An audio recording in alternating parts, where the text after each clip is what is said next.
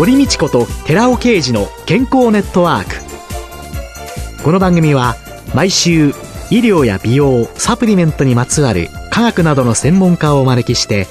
私たちの健康のために役に立つお話を伺う健康生活応援番組です。包摂体サプリメントと MGO マヌカハニーで健康な毎日をお届けするコサナの提供でお送りします。コサナの商品をお求めの際はフリーダイヤル0120-496-537までぜひお電話ください。体の節々が気になりだしたらコラーゲン、グルコサミンを配合した環状オリゴ糖の力シクロカプセル化スムースアップお得な定期購入もご準備しております。ご購入はコサナのフリーダイヤル0120-496-537専任スタッフが商品に関するお問い合わせ、ご質問にもお答えいたします。コサナのフリーダイヤル0120-496-537 0120-496-537皆様のお電話をお待ちしています。こんにちは、堀道子です。寺尾啓二です。今月は4週にわたって機能性栄養素による真の悪玉コレステロールである小型 LDL コレステロールの低減というテーマで、小佐奈社長で神戸大学医学部客員教授の寺尾啓二さんと共にお送りしています。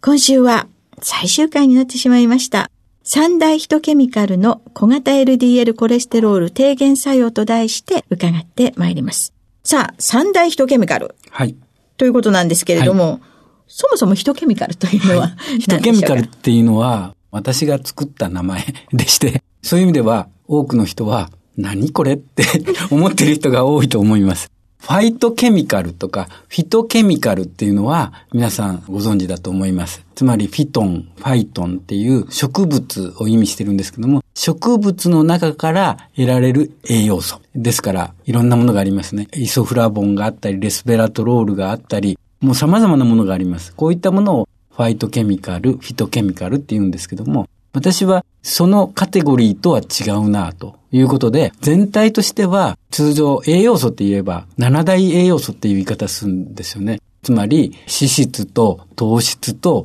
タンパク質、これ3大栄養素と言って、そこにビタミン、ミネラルを足して5大栄養素って言います。そしてさらにファイトケミカル、食物繊維っていうものを足して7大栄養素っていうような言い方をしています。そのいずれのカテゴリーにも入らないものがあるっていうのが私の思うところなんです。体の中で作られているもので、通常体の中で作られているものであれば、それは作られてるんだから、外から補給しなくてもいいですよねっていうことになるかと思うんですけれども、実は20歳を境にその生産量が落ちてしまって、その生産量が落ちることによって、それ以外の様々な機能性成分が作られなくなるっていうようなもの三大栄養素。私が挙げているのは、コエンザイム9点、そして Rα リポ酸、そして L カルニチンのことでして、この3成分、すごい共通点がありまして、いずれも体内で作られている。20歳を境に減ってくる。で、これ不思議に体の中にあるものなのに医薬品としていずれも開発されてるんですね。医薬品として売られてるんですよね。不思議な物質です。その三つともが食品素材として利用されるようになった。ですから体にとってやっぱり20歳過ぎたら必要ですよっていうことが分かってきたから。これを一つのカテゴリーとしていいんじゃないか。私は日本人ですから、日本初で世界的にこのカテゴリーは必要だよっていうのを皆さんに知ってもらいたい。で、つけたのがファイト、フィトではなくて、ヒトケミカルっていうものだったんですけども、そもそも人が自分の体の中で作ることができている。はいはい、しかし、それが年齢とともに、はい、まあ、特に二十歳を過ぎてくると、それが作られなくなってくる。作られなくなってくれば、それは不足してくる。そうです、そうです。で、それを補えばいい。はい。そうやって考えると、高級点アルファリポ酸、L カルニチン、はい、なんとなくみんな医療用医薬品として疲労だとか、慢性疲労だとか、いろんな形で。共通してますよね。えー、これこれって、やはり共通部分があって、えー、どれもミトコンドリアの中で働いているっていうところがあるわけですよ。ミトコンドリア、はい私たちの細胞の中にある化学工場。ミトコンドリアの中でエネルギーを作る材料はブドウ糖であったり、糖質であったり、脂質であるんですけども、それをちゃんとエネルギーに変えるところに関与しているすごい重要な物質があって、それがヒトケミカル。コエンザイム Q10、Rα リポ酸、L カルニチンと呼ばれるものなんです。三大ヒトケミカル、高級点、アルファリポ酸、L カルニチン、はいこれがミトコンドリアで ATP を作り上げる上ではい重要な役割をはい果たしている。はい。そうやって考えると、エネルギーを作り上げるところのミトコンドリアで、元になるのは糖質そうですね。糖質と脂質ですね。糖質抜き、炭水化物を全部悪者にし、はいはいはい糖質をものすごい厳密にはい。除去されている人たちがいる。そうすると糖質からエネルギーはできない。はい。そうすると脂質を利用していくということになるわけですけれども、はいその脂質が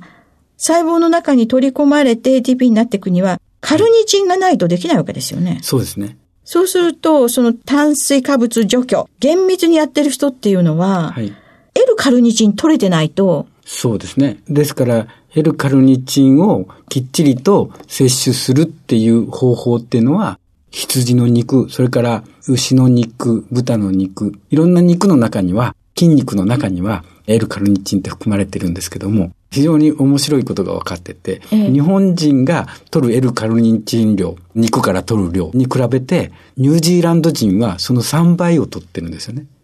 なんでかっていうと、羊の肉からなんです。羊の肉の方が圧倒的に多いんですよ。結局筋肉、しっかりとした筋肉があるんですよね。羊は羊飼いがいて、いつも歩き回ってるんですね。その分、筋肉は優れてるんです。ですから、ニュージーランド人のラグビー選手に現れてたりするわけですよ。体つき全然違いますもんね。で、そうなってくると、もう一つ面白いのは、モンゴル人も羊を食べるわけですね。はいモンゴル人もすごいですよね。ええで、モンゴル人はラグビーはしないんですけども、相撲をするわけですよ。はい日本に来て、本当にごくわずかのモンゴル人がそのまま横綱になってしまう。あれ筋肉なんです。でも、さらに分かってきたのが、羊の肉の中には L カルニチンが含まれている。その L カルニチン量っていうのが、馬の肉にはその倍以上あるんですよ。考えたら馬走りますものね。そういうことなんですよ。で、先ほど言いました日本人に比べてニュージーランド人は3倍の L カルニチンがあるって言いましたよね。ええそれに対してモンゴル人はニュージーランド人の倍の L カルニチンを取ってるんです。つまり馬と羊を食べてるわけです。両方食べてるわけです。ですから、モンゴル人が完全に世界のトップです。L カルニチン量。じゃあもしかしたら、同じ牛のお肉でも、はい。海外の牧場ではい放牧され、す走り回ってる牛さんと、そうです。じっくり脂が乗るのを ブラシかけてそうです待っているそうですね。牛の肉では、日本の牛は高級な牛、霜降りの牛。でもこれ、メタボの牛ですよね。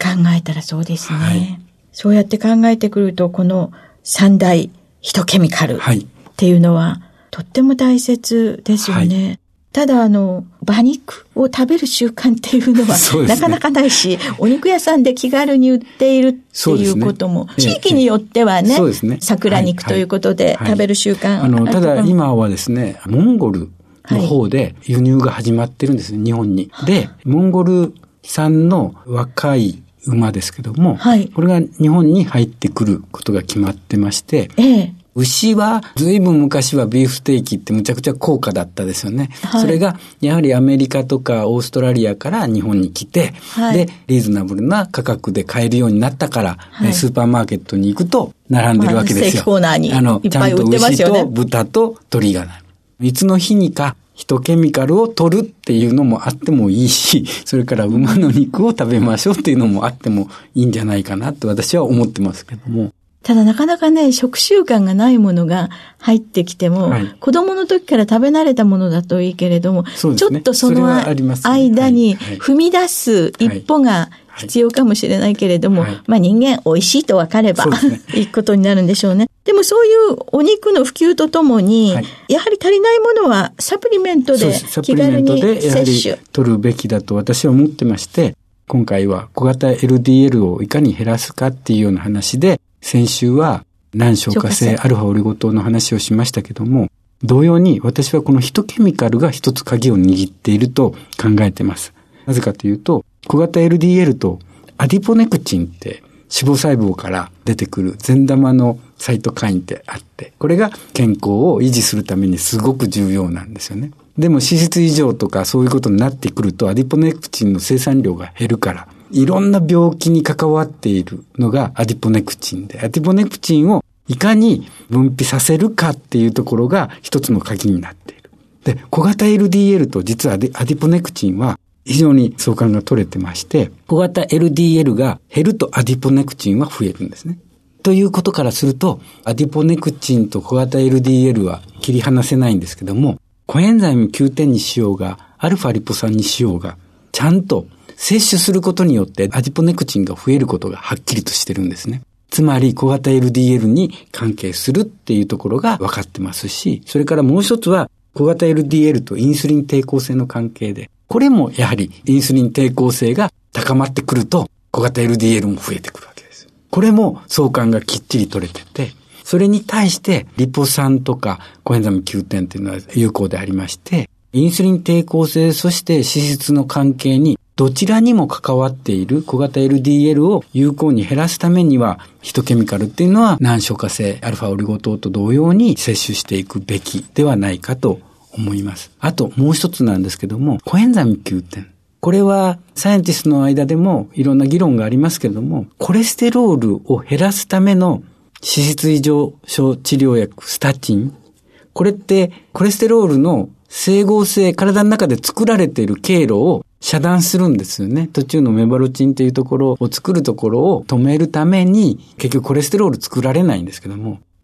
これ、同じ生産経路の中に、コエンザム9点もあるんですよ。ですから、ちょっと脂質異常、コレステロール多いなって、LDL コレステロール多いな、本当は悪くない可能性があるわけですよね。今回4回にわたってお話ししましたけども、LDL コレステロールは悪くないかも。多くても良かったかもしれない。悪いのは小型 LDL ですよね。でも LDL コレステロールが多いからっていうだけで、スタチンを取りましょうと。はい。医者の判断はそうなるんですよ。今だと。うん、そうなった人っていうのは、これ、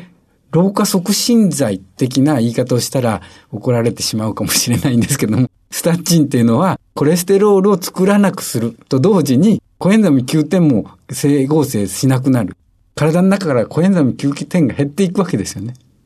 エネルギーが作られなくなるわけですよね。それからすると、やはり補う必要が私はあると思います。そうですね。スタチン系のお薬を使ってらっしゃる方、はい、もしかしたら夕方足がむくんだりなんていうようなことがあるかもしれません。はい、これらはコエンザイム9点が作られなくなっている一つの有害事象ということになるんでしょうかね。コエンザイム9点が作られなくなってくるというのが問題。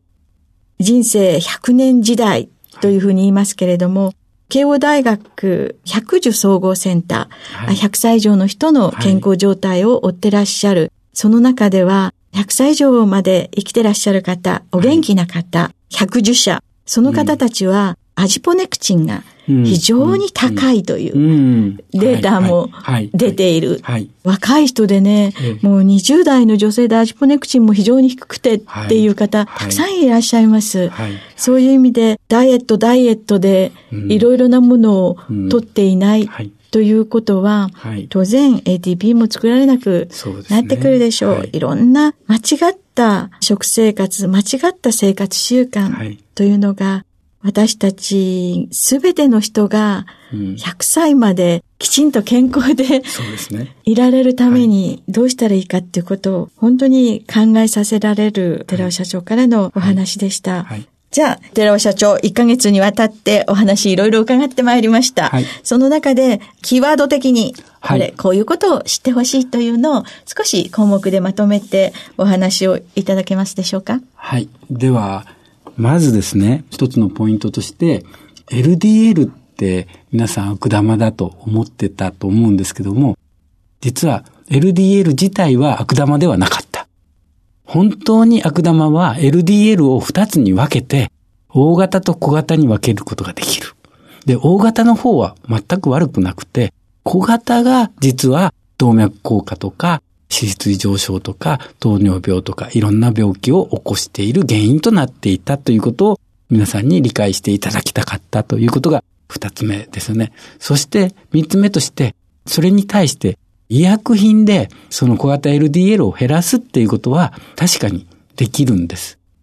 病気になってしまうと、それでスタッチンであるとか SGLT2 阻害、つまり糖尿病治療薬で小型 LDL を減らすっていうことはできるんですけども、ここで皆さんに知っておいてほしいのは、食事でいかに小型 LDL、食生活でちゃんと減らすこともできるんだ。そこには難消化性アルファオリゴ糖っていうものがもうすでに人試験ではっきりとしてて、それを毎日食事の時に摂取するっていうのは一つの方法ですし、もう一つ私が言いたかったのはヒトケミカル。20歳を境に減ってくる。コエンザイム9点、Rα リポ酸、そして L カルニチン、そういったものは体の中で作られてるんですけども、20歳を境に減ってしまうんです。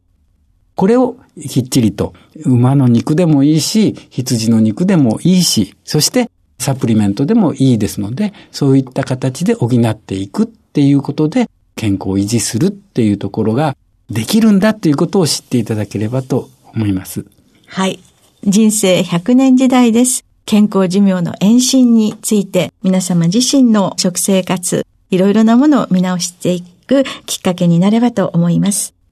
今月は4週にわたり機能性栄養素による真の悪玉コレステロールである小型 LDL コレステロールの低減というテーマで小佐奈社長で神戸大学医学部客員教授の寺尾啓二さんとともにお送りしました。寺尾さんありがとうございました。ありがとうございました。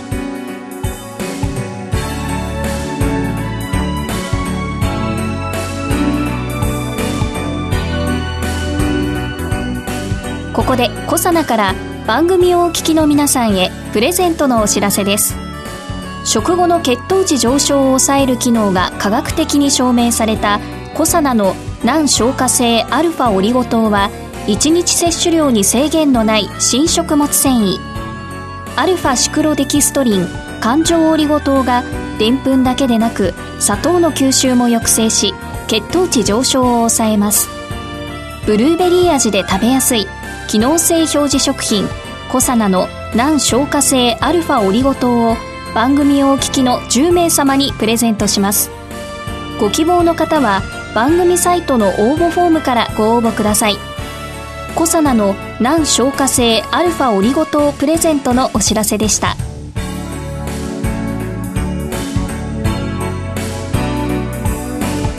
堀道子と寺尾啓二の健康ネットワーク。この番組は包摂体サプリメントと MGO マヌカハニーで健康な毎日をお届けするコサナの提供でお送りしました。